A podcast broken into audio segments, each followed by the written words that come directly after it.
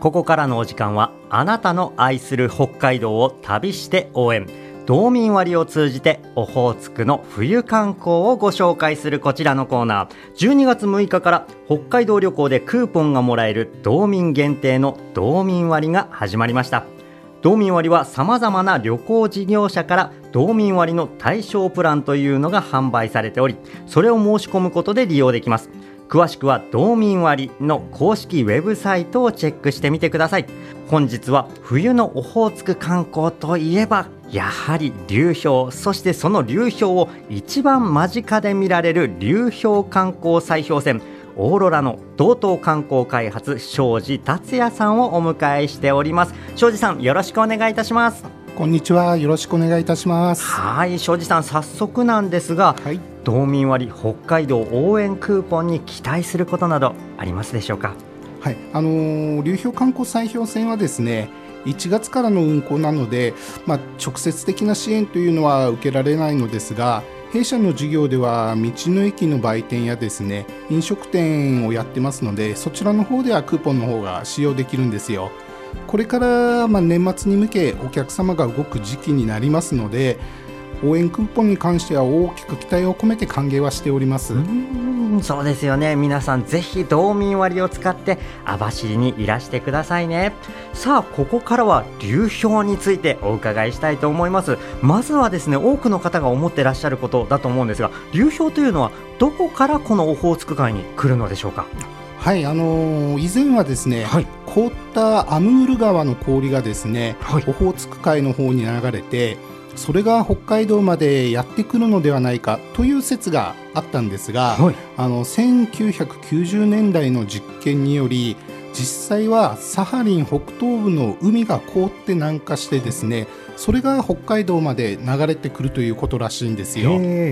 でその後さらに調査が進められ人工衛星等の観測によるとオホーツク海北部の海岸では海上に薄い氷が次々と発生してですねそれがシベリアからの冷たい北風によって南の方に流されてるっていうことが分かったらしいんです。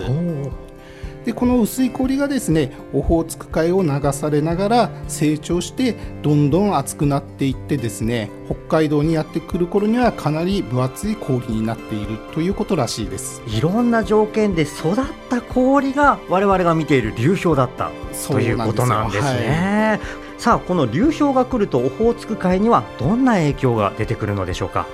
オホーツク海の北部でではですね、はい、流氷が作られる過程で塩分濃度が高く重い水が発生してですね、はい、その重い水が海中に沈み込むことで海水の循環が生み出されているということが分かっているんですよ。うん。そしてこの循環に乗ってですね海の生き物を支えるプランクトンに欠かせない重要な栄養分である鉄分が海に行き渡ってこれがですね、はい、あのオホーツク海の豊富な資源につながってるんだと思います。流氷のおかげで潤っている豊かな海ということにもなるんですね。そうですね。オーロラの氷の割り方の特徴を教えていただけますか？はい。えー、オーロラの砕氷方法にはですね、はい、2通りございまして、はい、連続砕氷とですね、はい、チャージング砕氷という2つの割り方があります。はいいずれの場合もですねあの砕氷のメカニズムは基本的に同じでありまして、はい、あの氷の板がですね、ええ、曲がる力に比較的弱いことを利用してですね、はい、あの船の船首部で、はい、氷の上に乗りかかりですね、ええ、船の重みで、えー、氷を下方に押し下げながら割っていっているんですよ。ちょっと乗り上がるような感じになるんですかね。はい、これがですね、はい、船が止まることなく連続的に前進しながら砕氷していくことを連続砕氷と呼びましてこの連続砕氷ができない大きな厚い氷に対してはですね、はい、助走をつけてですね、はい、何度も船を氷に衝突させるんですよ。この繰り返すやり方をチャージング砕氷と呼びます。そんなダイナミックな瞬間がオーロラにはあるということですね、はい、このチャージング砕氷はちょっとぜひとも間近で見てみたいものですね。そうですね。なかなか迫力があって。そうですよね、はい、面白いものですよ。そしてこの船に乗るとき皆さん結構気にすると思うんですがどの場所から流氷を見るのおすすめなんでしょうか？あの私としてはおすすめはですね、はい、寒さは非常に厳しいんですけども外のやっぱりデッキに出てですね流氷を見ていただきたいなと思います。うん。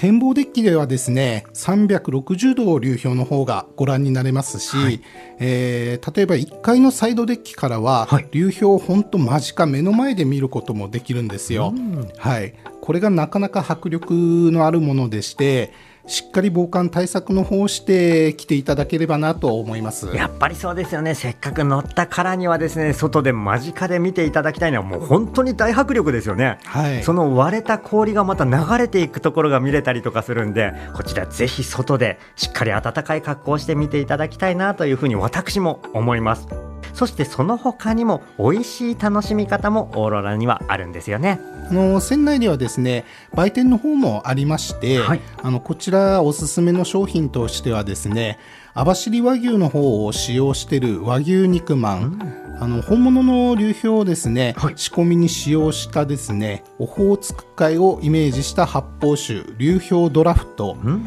同じくオホーツク海と空のブルーをイメージして作ったですねスカイサイダーなどですね網走の方にちなんだ飲食物やお土産の方を販売しております、はい、またオーロラ船内ではですねあのクリオネの展示えー、流氷を採取して展示したりとですね、楽しんでいただける工夫の方もしております。直に流氷をちょっと触ることもできたりするかもしれませんね。はい、さあこの流氷観光砕氷船オーロラ予約方法など教えてください。はい、お電話またはホームページから受付の方しております。非常に混み合っている日もありますので早めの予約をお勧めいたしております。出庫時間については月によって変わりますがお時間についてはですねホームページまたはお電話の方でご確認ください服装についてはですね暖かいコートやジャンバーえー、ニット帽や手袋等の着用をですねおすすめしております。はいしっかり暖かい格好をした方がより楽しめるということですね。さあそして船の発着場所でもある道の駅も楽しいところがいっぱいなんですよね。